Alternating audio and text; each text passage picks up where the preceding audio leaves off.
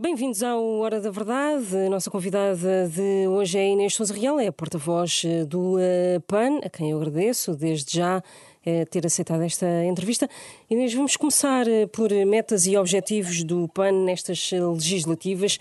O partido elegeu quatro deputados já há dois anos. Considera que há condições para reforçar, manter ou há o perigo de até reduzir? Está receosa de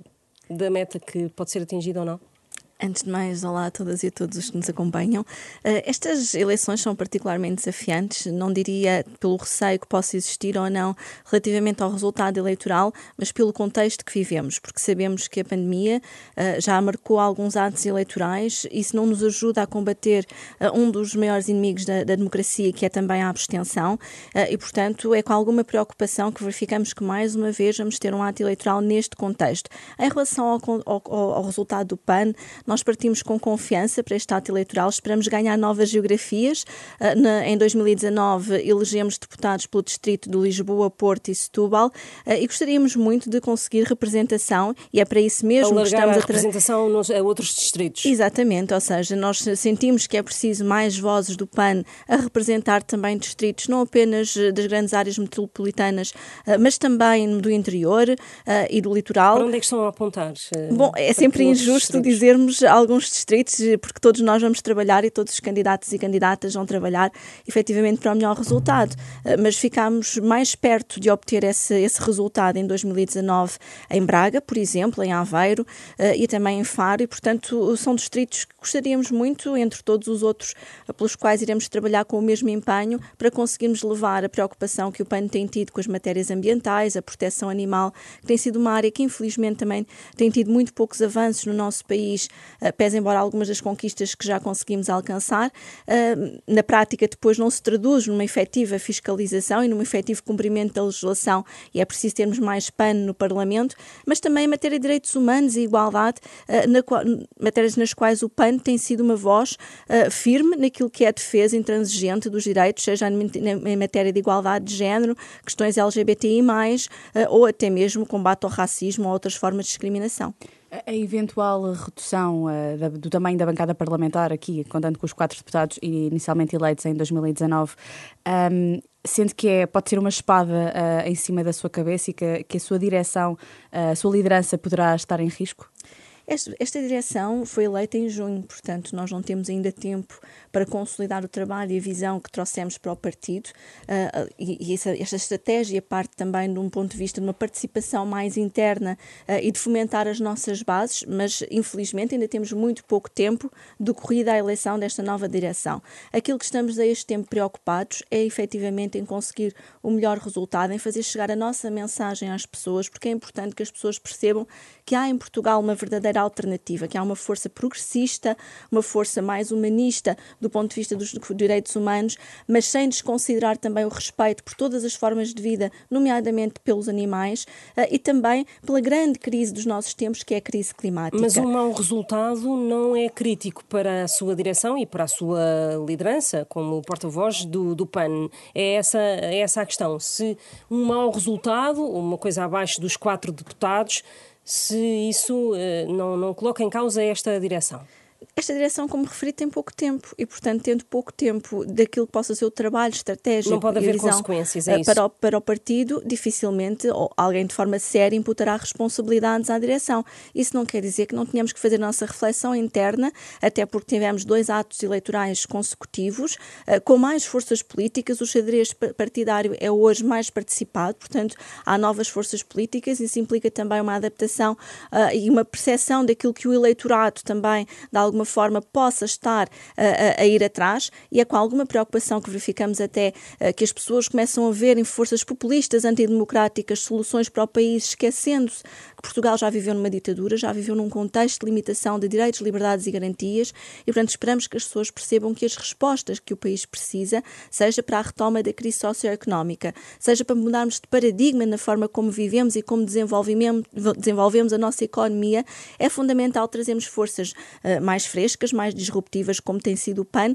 e que trazem um modelo ecológico para aquela que é a economia e aquele que é o nosso paradigma de desenvolvimento social e ambiental. Fala que a sua direção tem, tem pouco tempo, tomou posse em junho, portanto há cerca de seis meses. Uh, nessa altura uh, falou, um, que, aliás, disse recentemente uh, que a sua, a sua direção herdou em, em junho algumas dissidências.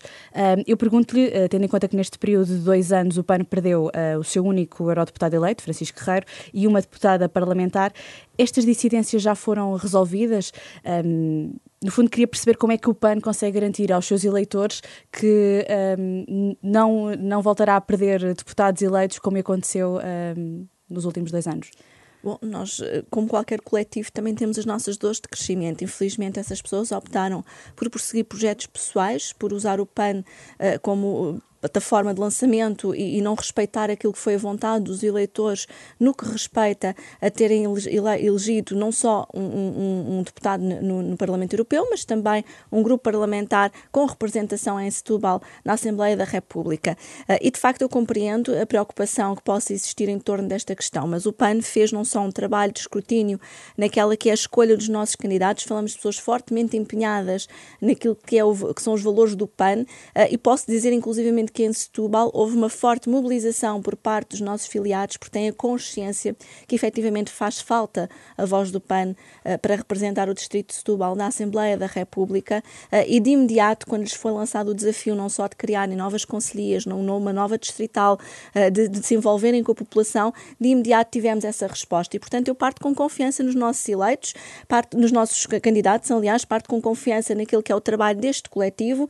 porque as causas e os valores do PAN devem ser o nosso primeiro compromisso. Aliás, devem estar acima de qualquer eleição, acima de qualquer uh, cargo político, ou até, seja ele interno ou externo. E, portanto, é esse o primeiro compromisso que queremos que as pessoas assumam e foi essa também um dos critérios uh, que determinantes para escolher os candidatos e as candidatas. Hum. A, a saída de André Silva da, da liderança e do palco mediático também. Uh, não prejudicou o, PAN. Uh, ele vai dar uma ajuda à campanha ou já não. Isso já está, já está ultrapassado? Portanto, o André Silva já não irá aparecer como militante ou para dar uma ajuda nestas legislativas? Como, como na altura foi referido pelo próprio anterior porta-voz, uh, apanhou o comboio da paternidade e, portanto, decidiu abraçar um projeto pessoal, uh, o que também, uh, de alguma forma, é compreensível. Ser porta-voz num partido e ser deputado único numa Assembleia da República são tarefas muito exigentes que, que, requerem uma grande dedicação e abnegação também, muitas das vezes com sacrifício da vida pessoal e, portanto, é compreensível que tenha existido esse percurso. Agora, evidentemente, que terá sempre o seu lugar e o seu papel como militante nas nossas bases, mas aquilo que nos cabe, a responsabilidade que cabe é agora esta direção, é a todos nós que estamos no partido, eh, sejam os anteriores porta-vozes, sejam os militantes de base, de se empenharem de participarem naquele, nos atos, eh, não só de campanha, eh, como contribuírem com as suas ideias, com as suas iniciativas para o coletivo do PAN. E, portanto, André Silva, evidentemente, terá sempre o seu lugar, seja como anterior porta-voz do PAN, seja como filiado de base, mas, evidentemente, que o coletivo não se esgota em André Silva. Mal seria se se esgotasse nos seus porta-vozes da mesma maneira que eu espero que não se esgote, evidentemente, na minha pessoa, muito pelo contrário. Uh, o PAN tem que estar acima de todos e de todos nós, uh, e neste momento tivemos também uma mudança de liderança para o feminino, o que de alguma forma também é importante e não posso deixar de realçar, porque em Portugal eu sou apenas, apenas ainda a quinta mulher a representar um partido político. Portanto, mal seria se precisássemos de um homem para nos vir dar mais força, seja à campanha, uh, seja à participação na vida política, com todo o respeito, evidentemente, que essa participação e os contributos dele nos possam merecer. Não sente que o partido perdeu uh, um bocado o gás ou o comboio ou o mediatismo ou o palco mediático? Não, nós temos tido, aliás, o PAN tem tido um crescimento mais consolidado, ainda que tímido, uh, em relação até a outras forças políticas, porque precisamente procuramos fazer política pela positiva e não de forma populista. Uh, isso nem sempre é fácil, porque efetivamente uh, ser oposição de forma responsável, sem de alguma maneira estarmos a fazer oposição só do contra, muitas das vezes pode não dar os bonecos mediáticos para alguns acabam por dar, eh, mas fazemos avançar as nossas causas. E temos sentido que, de facto, tem havido cada vez mais interesse, as pessoas estão cada vez mais despertas para aquela que é a mensagem do PAN, porque claramente o desafio que nós temos pela frente, nomeadamente em matéria ambiental, assim o exige, que se olhe para forças uh, ecologistas do nosso país, uh, à semelhança do que acontece noutros países, como é o caso da Alemanha e da França, onde houve um franco crescimento deste tipo de partidos políticos, e, portanto, acreditamos que efetivamente não será pela saída de quem quer que seja deste partido que o PAN irá perder a sua força. O PAN tem sido eleito e tem tido representação pelas suas causas, e precisamente por ser um partido de causas e não um partido que se encaixa na velha dicotomia da esquerda e da direita que está manifestamente ultrapassada. Até porque as questões ambientais devem ser transversais a todas as forças políticas, ou pelo menos assim o deveriam de ser. E, portanto, acredito claramente que o PAN irá ter a sua representação e irá ter a sua expressão, independentemente de quem o esteja a representar. Estamos à conversa com Inês Sousa Real, eh, porta-voz do PAN. Admite que a recente polémica em torno da empresa da sua família, uma empresa de uh, frutos vermelhos, que pode ter mexido com o comportamento do, do eleitorado e dos eleitores e que a 30 de janeiro pode ser, uh, o, o, o PAN pode ser penalizado por causa disso? Pode ter efeito Acredito que o PAN não será penalizado por causa disso. Aliás, eu desde o primeiro momento que prestei todos os esclarecimentos, eh, sempre pautei essa atividade eh, à qual me dediquei, à qual o meu marido se dedicou de forma absolutamente transparente. Não temos culpa que de facto os sites não estejam atualizados, seja no Pacto Societário no portal de justiça, seja na própria Assembleia da Mas República. Mas a questão aqui é, é se essa polémica eh, eh, já tendo dado todas as explicações, se essa polémica não pode ter eh, uma, uma causa e efeito, não é? Uma consequência na, na, na noite eleitoral. Apesar da tentativa que houve e que claramente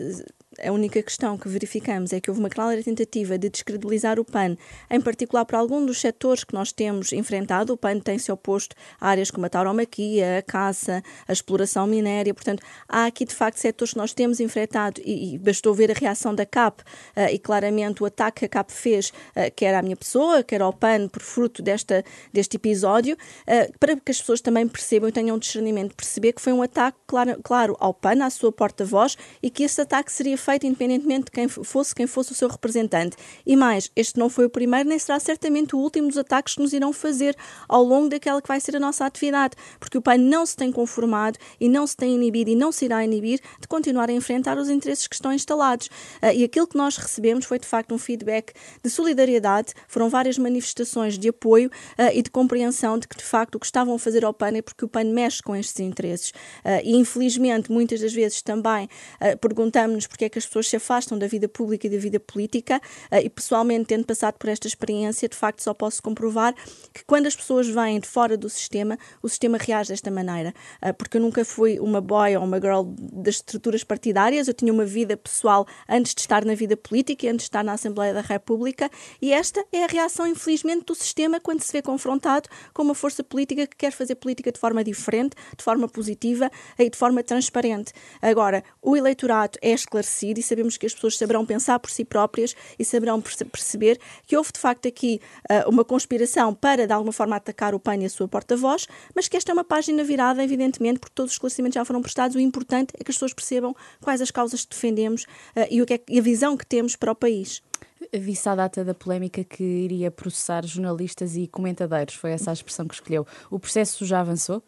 Eh, houve algumas queixas que já foram efetivamente feitas, eh, portanto, estamos eh, não só. o processo está nas mãos agora da, da, minha advogada, portanto, que irá dar entrada efetivamente a essas queixas, nomeadamente à ERC, até por força dos prazos, já foram de facto feitas algumas queixas, porque não, não vale tudo e, e, aqui o, quer o jornalismo, quer os comentadores também têm elevada responsabilidade, até do ponto de vista democrático, de não tentar gerar soundbites através de notícias falaciosas, empoladas, que de alguma forma visam denegrir a imagem eh, das pessoas e, portanto, evidentemente que lancei mão dos recursos que, que o, o, sistema jurídico nos permite lançar mão e não irei desistir nem abdicar, eh, evidentemente, desse tipo de ações. Agora, é este tempo que estamos mais preocupados e eu, em particular, estou mais preocupada em que as pessoas conheçam a visão, a visão do PAN para o país, porque estamos a atravessar um momento socioeconómico muito complexo eh, em que não podemos deixar para trás as preocupações ambientais e temos que conjugar uma retoma económica com a, transição energética e a criação de empresas empregabilidade verde que o país tanto precisa e, portanto, é nisso que estamos focados uh, e, em paralelo, evidentemente, que irão correr esses processos. Há pouco dizia que uh, o PAN não se encaixa naquele rótulo esquerda-direita e eu uh, queria pegar um pouco nisso para lhe perguntar se esse, esse, tipo de discurso se facilita o, o, diálogo com, com, o poder ou com os partidos de alternância, ditos de alternância, PS e PSD. Isso facilita uma, uma aproximação aos eh, partidos eh, clássicos PS e PSD? Bom, deveria facilitar, mas a verdade é que não facilita. Ou seja, acho que há uma. Com o PS tem facilitado, não é? Uh, uh, tem sido fácil esse diálogo. Não, o... o diálogo não é fácil, nunca é fácil. O diálogo, aliás, a percepção que muitas vezes que, que existe é um pouco errada. Negociar orçamentos do Estado ou até mesmo conseguir fazer avançar algumas iniciativas que o PAN conseguiu e que foram muito relevantes. Eu, eu dou o exemplo uh, de, dos espaços sociais que estão hoje a ser financiados com a taxa de carbono sobre a navegação e a aviação. Foi muito difícil conseguir esse tipo de conquistas que o fizemos no âmbito do orçamento do Estado e, portanto, ou até mesmo o alargamento da tarifa social de energia às famílias, num momento até muito sensível do ponto de vista político, em que todos queriam baixar o IVA da eletricidade e o PAN foi a única força política que conseguiu, de facto, aliviar a fatura das famílias por via da negociação com o governo desta medida. Ah, há, de facto, aqui uma negociação que é sempre difícil, até porque há muitas resistências por parte do governo sempre em acolher medidas, seja do PAN, seja de outras forças políticas, ah, e por vezes também na sua execução, na sua eficaz execução.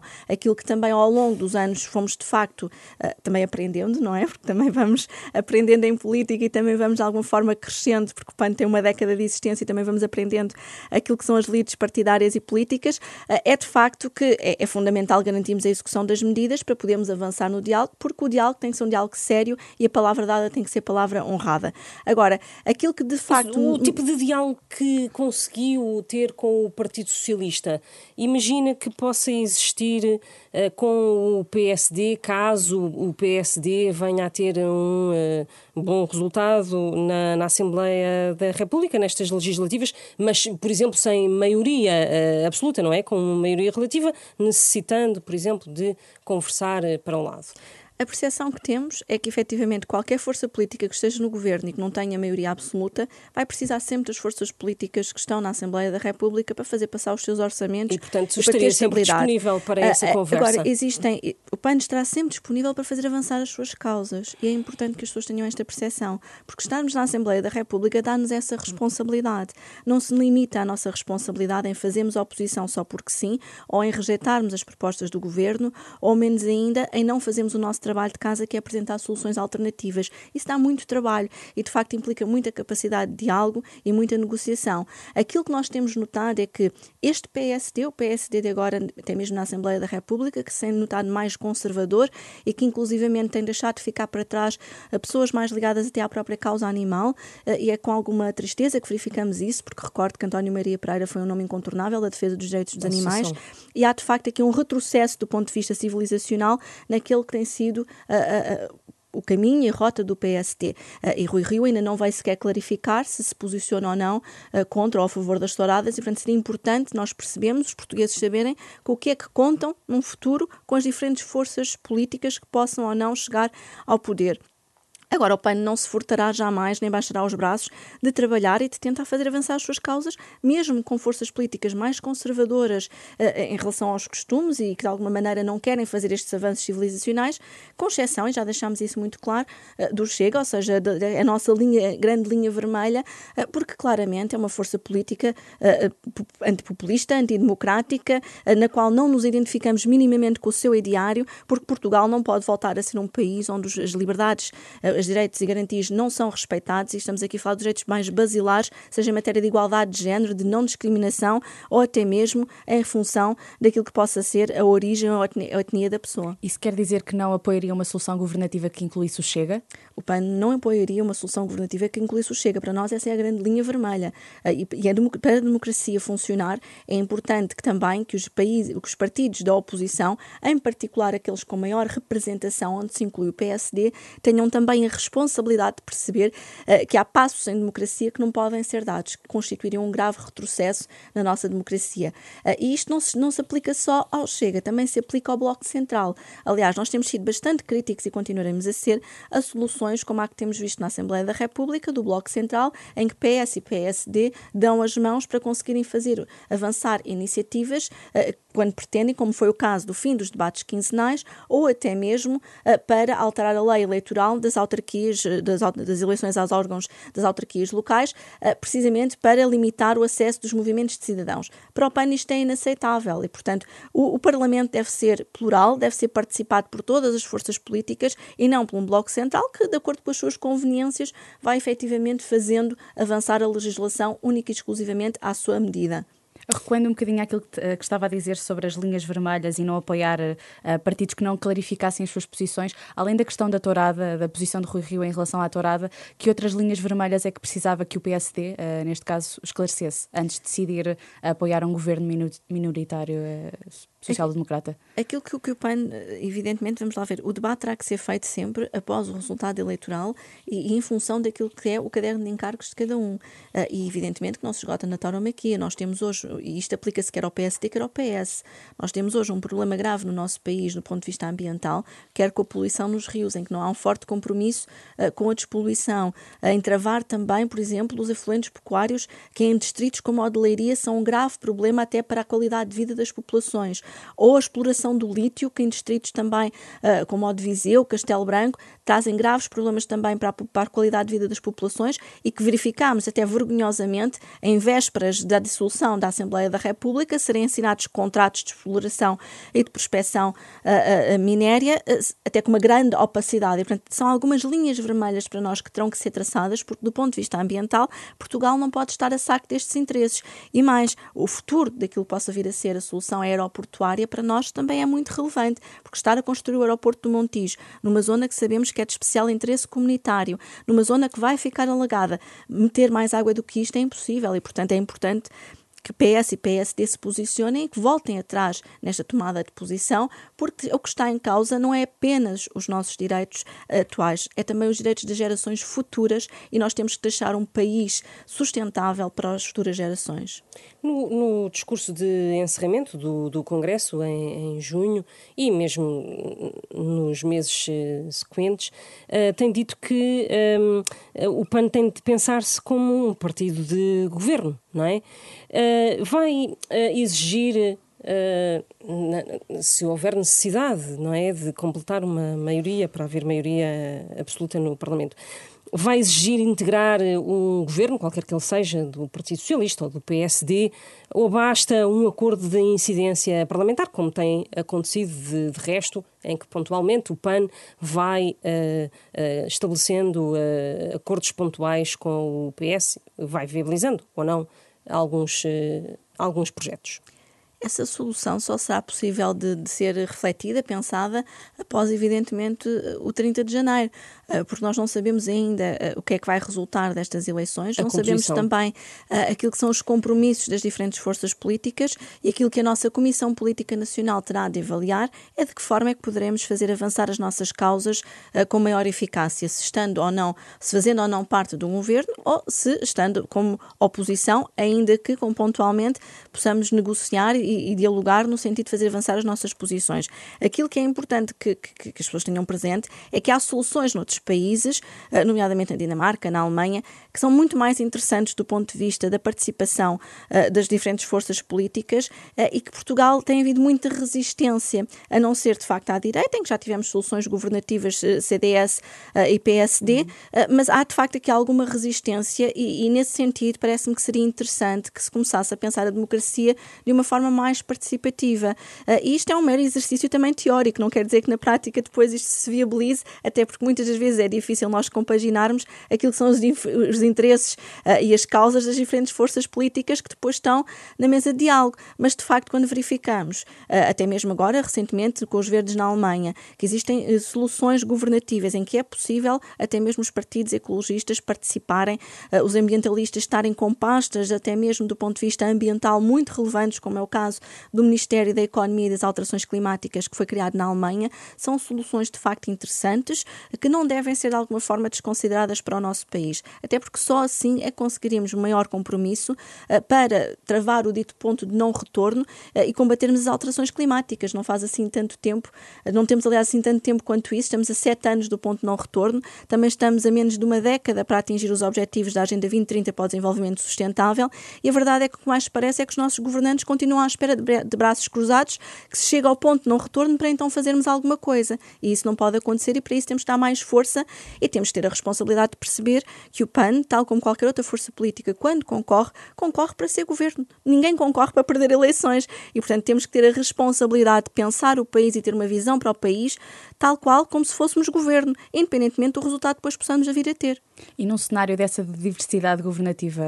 em termos partidários, qual é que seria a pasta que o PAN, ou as pastas que o PAN elegeria como, eh, como as prediletas para, para assumir? Eu acho que não é difícil perceber que o PAN, sendo um partido ambientalista,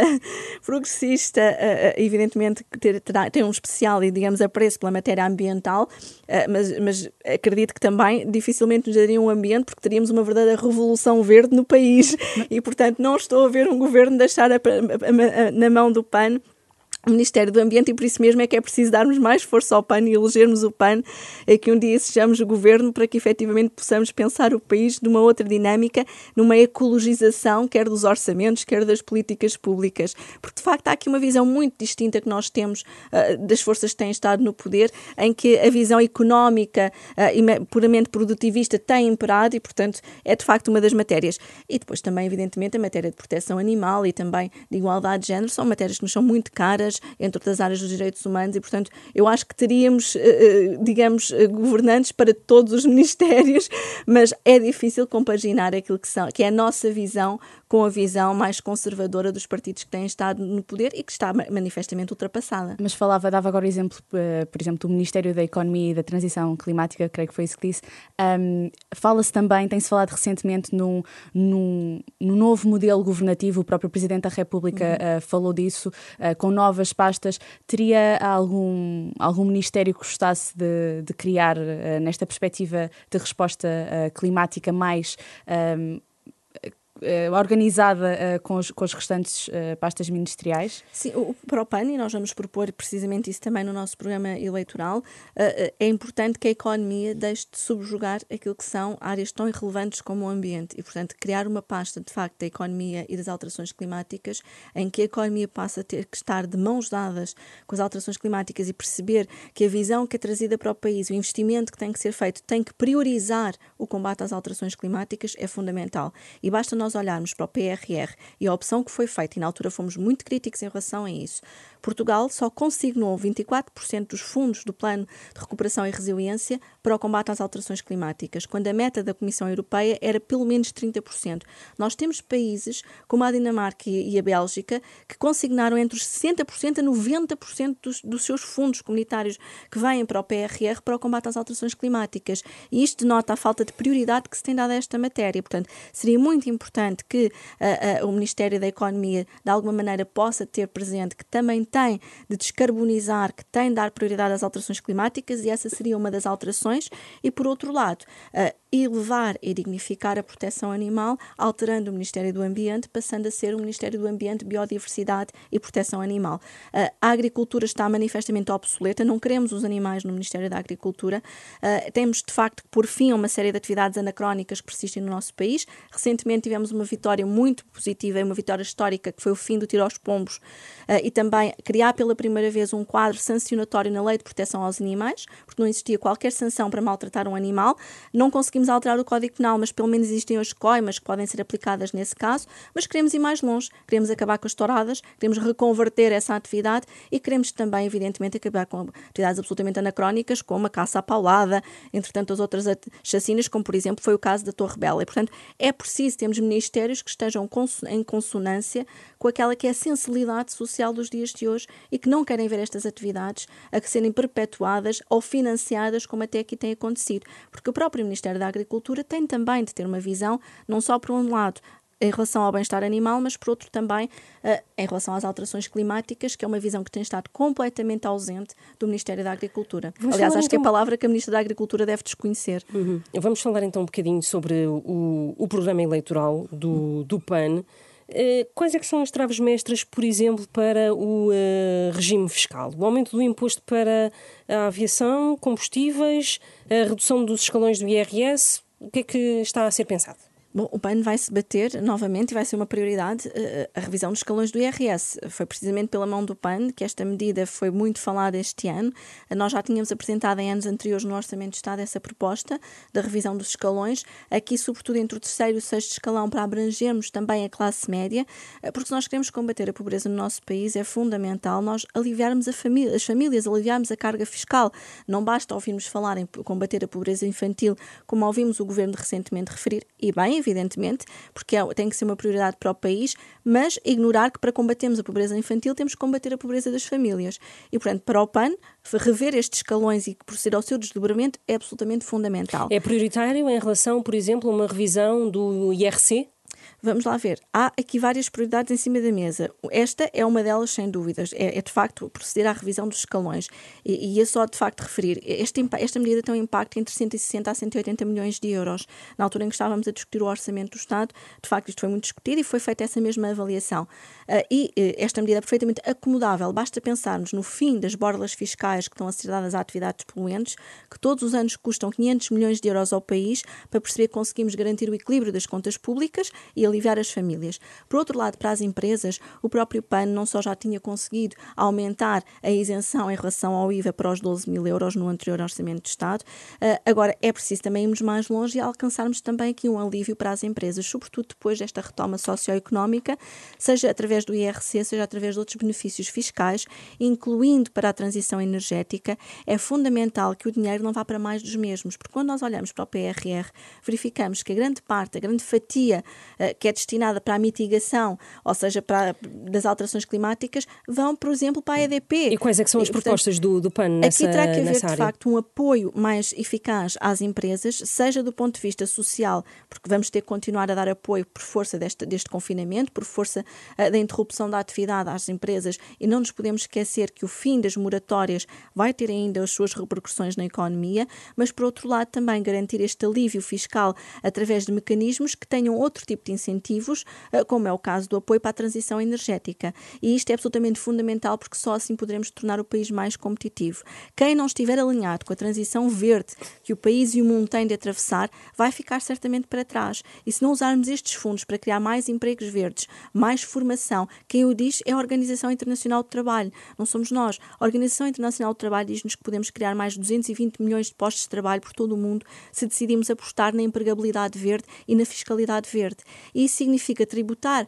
aquelas empresas poluentes e que têm de facto uma pegada negativa e aliviar a carga fiscal daquelas que têm boas práticas e que são responsáveis ambientalmente. Isso virá tudo no uh, programa eleitoral que o PAN vai apresentar. Evidentemente. Agora, é fundamental é de facto percebemos que temos que assegurar esta transição e canalizar estas verbas para esta área, até porque nós não nos podemos esquecer que há outras áreas também, a par das bolas fiscais, uh, acabar com os paraísos também fiscais, seja na Zona Franca da Madeira, seja também uh, reforçar, como o PAN já pediu, o governo pugnar por garantir junto da União Europeia que conseguimos rever aquelas que são as zonas consideradas como sensíveis em matéria de paraísos fiscais, porque todos os anos nós perdemos mais de 16 mil milhões de euros para os paraísos fiscais, seja também no combate à corrupção, porque todos os anos Portugal perde 18 mil milhões de euros para a corrupção. E enquanto não tivermos uma justiça mais eficaz, reforçando os meios da justiça, combatendo a corrupção de uma forma mais eficaz, e estes casos recentes também do rendeiro, uh, também nos denotou isso, medidas tão simples como as que o PAN já tinha proposto para reforçar as equipas do CIAP e dos tradutores e dos intérpretes, que são absolutamente fundamentais para a cooperação internacional,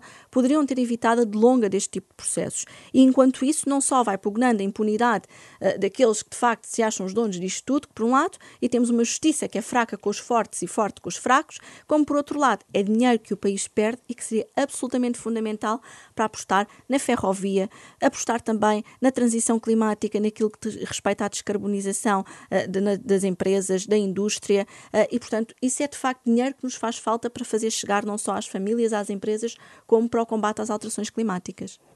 Eh, falava há pouco, um, e ainda aqui na questão das, das prioridades uh, do programa eleitoral, uh, falava há pouco de, de, como a emergência climática tem de ser cada vez mais transversal, uma preocupação cada vez mais transversal para todos os partidos. E temos visto que Bloco, PS, CDU, PSD, só para dar aqui alguns exemplos,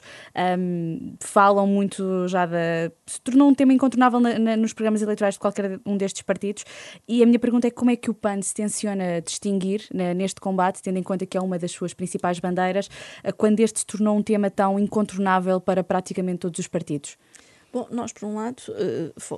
folgamos em ver que as outras forças políticas estão a vir atrás do PAN e atrás daquilo que tem sido uma preocupação do PAN eh, na vida política. Porque, de facto, a emergência climática deve convocar todos os partidos eh, para estarmos alinhados naquilo que tem que ser as prioridades para o país em matéria de transição energética e em matéria de preservação e restauração dos ecossistemas. Mas, infelizmente, nós continuamos a votar isolados em muitas medidas. Ou então continuamos a ter forças políticas que, por exemplo, não acompanham aspectos tão essenciais, como foi, por exemplo, a Lei de Bases do Clima, em que a Iniciativa Liberal votou contra. E, portanto, mesmo na taxa de carbono aplicada à pecuária, que é uma das atividades maior, que é a maior responsável pelas alterações climáticas, continua a existir um negacionismo por parte dessas forças políticas que não acompanham as propostas do PAN para que se taxe a, a atividade pecuária intensiva e superintensiva. E isto, enquanto houver este negacionismo, nós não vamos combater eficazmente as alterações climáticas. E aqui estamos a falar de uma dupla medida que visava, por um lado, dar resposta àquilo que têm sido as recomendações da própria OCDE, eh, daquilo que são os comitês dos painéis internacionais eh, das alterações climáticas que nos alertam que esta atividade é das mais poluentes, eh, para além do impacto que também depois tem já não falando aqui apenas do nosso país, mas também a nível internacional com a desflorestação, mas pensando na realidade do nosso país e falarmos nos efluentes pecuários e o, problema grave que isto nos está a trazer para os nossos recursos hídricos em distritos como Odelaria ou até mesmo em Santarém, Vila Franca, entre tantos outros, em que sabemos que estamos a ter uma contaminação dos solos e estamos a ter uma poluição que de alguma forma não está a ser travada nem sequer tratada, eh, já, já nem falando na questão do bem-estar animal, que também muitas vezes é desconsiderado, o PAN continua a ser uma voz isolada nestas medidas. E, portanto, é, é da mesma maneira quando propusemos o crime de ecocídio, não passou na Assembleia da República. Nós precisamos alterar o Código Penal e esta vai ser uma das nossas primeiras propostas uh, na Assembleia da República na próxima legislatura. É precisamente alterar o Código Penal para consagrar o crime de ecocídio, ou seja, danos de, que são feitos à natureza, que são de tal forma irreparáveis no nosso país, que têm que ser considerados como um crime contra a humanidade e um crime contra a natureza. Nós só temos esta casa comum e, portanto, se não a estimarmos, o que está em causa poderá ser a nossa própria sobrevivência. E, nesse sentido, iremos apresentar uma iniciativa para que efetivamente se reconheça este crime de ecocídio. E aí veremos quem é que nos acompanha ou não, porque infelizmente continuamos a estar muitas das vezes orgulhosamente sós naquela Assembleia da República. Vamos avançar. Um, que o veto do Presidente da República à legalização da eutanásia era uma posição pessoal. Teme que este regresso de, do diploma ao Parlamento com uma diferente composição parlamentar possa colocar a lei novamente na gaveta? Ou não? Ah, sim. Ou não há, não tem qualquer receio? Não, eu acho que tem ficado claro, aliás, tem ficado claro desse veto, mas também de, algumas, de alguns comentários que o Sr. Presidente da República tem feito, mais recentemente também com o tiro ao pombo, uh, em que, no fundo, quase que instou as forças políticas que venham a compor a próxima Assembleia da República a alterarem a legislação, uh, tem havido de facto aqui uh, um quase com um imiscuir naquilo que é a independência de um órgão de soberania, neste caso a Assembleia da República. Nós estamos a falar de uma matéria muito sensível quando falamos da, da lei da morte medicamente assistida. É, estamos a falar de vida e de morte, é muito sensível, compreendemos evidentemente que há diferentes sensibilidades e que estamos no fundo todos a defender o mesmo, que é a dignidade da pessoa humana. Temos diferentes visões, é, é um facto, e é fundamental que as pessoas percebam, quando falamos da lei da medicamente assistida, estamos a falar uh, de dar dignidade a quem está em profundo sofrimento e, e com doenças e, e, sofrimento irreversível. Mas o que, eu lhe, o que eu lhe pergunto é se a nova composição parlamentar, saída das próximas eleições legislativas, pode. Uh, uh, pode fazer com que a, a, a legislação que o PAN também preparou possa cair. Eh, há essa... Nós esperamos que não, ou seja, que continue a existir uma maioria independentemente daquela que possa vir a ser a força que venha a formar governo, continua a existir uma maioria que acompanhou esta iniciativa nas suas várias uh, uh, versões, não é? nas suas várias redações, até porque procurou-se dar, o grupo de trabalho procurou dar resposta àquelas que foram as próprias preocupações apontadas pelo próprio Tribunal Constitucional e, portanto, acreditamos que possa existir uma maioria com sensibilidade e que, de facto, não deixe cair esta matéria. Uh, agora, só, isso é um pouco fazer futurologia, só o futuro da próxima composição parlamentar nos poderá ditar se assim será ou não, mas este foi um processo amplamente participado na Assembleia da República, com várias auscultações, uh, e, portanto, esperamos que efetivamente não haja retrocessos, porque nós estamos, nós estamos a falar da liberdade individual de cada um, estamos a falar de uma matéria extremamente difícil e complexa e também de igualdade, e, portanto, no que respeita à dignidade humana, há que também respeitar a vontade das pessoas que estão, infelizmente, nesta situação, e esperamos que não haja retrocessos nesta matéria, seja qual for a próxima composição parlamentar. Em junho, quando assumiu a liderança, disse que criar uma juventude partidária uh, estava nos seus planos. Sente que os eleitores mais jovens uh, se estão a afastar do PAN? Eh, não, pelo contrário, nós estamos de facto a trabalhar na criação da estrutura partidária. Aliás, deixámos precisamente na mão dos jovens PAN a proposta daquilo que querem, do modelo que pretendem que seja esta estrutura dentro do partido. E aquilo que sentimos, de facto, é que as próximas gerações, gerações mais novas, estão claramente identificadas com os valores do partido. Sempre que vamos às escolas ou às universidades, seja em matéria ambiental, seja em matéria de, até mesmo da igualdade de género, dos direitos humanos, questões como a violência doméstica, a violência no namoro, verificamos que há, de facto, uma grande empatia com o ideário do PAN e até mesmo com a própria proteção animal. Contrariamente até àquilo que muitas vezes espera, eh, e há temas mais sensíveis que procuramos não abordar, como é o caso das touradas, quando vamos a uma escola, por exemplo, ou, uma, ou, uma, ou, ou, até mesmo no ensino superior, há temas mais sensíveis que procuramos não ser nós a lançar o mote. E aquilo que verificamos é que os nossos jovens estão muito despertos para esta realidade e estão muito despertos para a necessidade de mudarmos o paradigma, de passarmos a ter uma sociedade de mais respeito para com os animais, de maior empatia, abolindo estas atividades, mas também que a crise climática é algo que as marca e preocupa profundamente. Mais recentemente, aquilo que temos verificado é que há uma grande preocupação dos jovens com a crise sanitária e é muito importante que, independentemente de quem venha a ser governo, que, que haja uma forma clara de comunicar com os jovens para que eles percebam o que se está a passar, porque através do Parlamento dos Jovens e da nossa ida às escolas, este foi um tema muito falado e aquilo que verificámos é que há um grande interesse por parte dos mesmos em perceber uh, a origem deste contexto sanitário, nomeadamente a questão de estarmos aqui a invadir os habitats uh, e a vida selvagem, o próprio consumo de animais selvagens que originou este surto. Portanto, há uma grande preocupação da parte dos jovens e por isso acredito claramente que o PAN é um partido de futuro e é um partido das próximas gerações. Ponto final neste Hora da Verdade com a porta-voz do PAN, Inês Souza Real, a quem agradeço mais uma vez. Voltamos na próxima semana.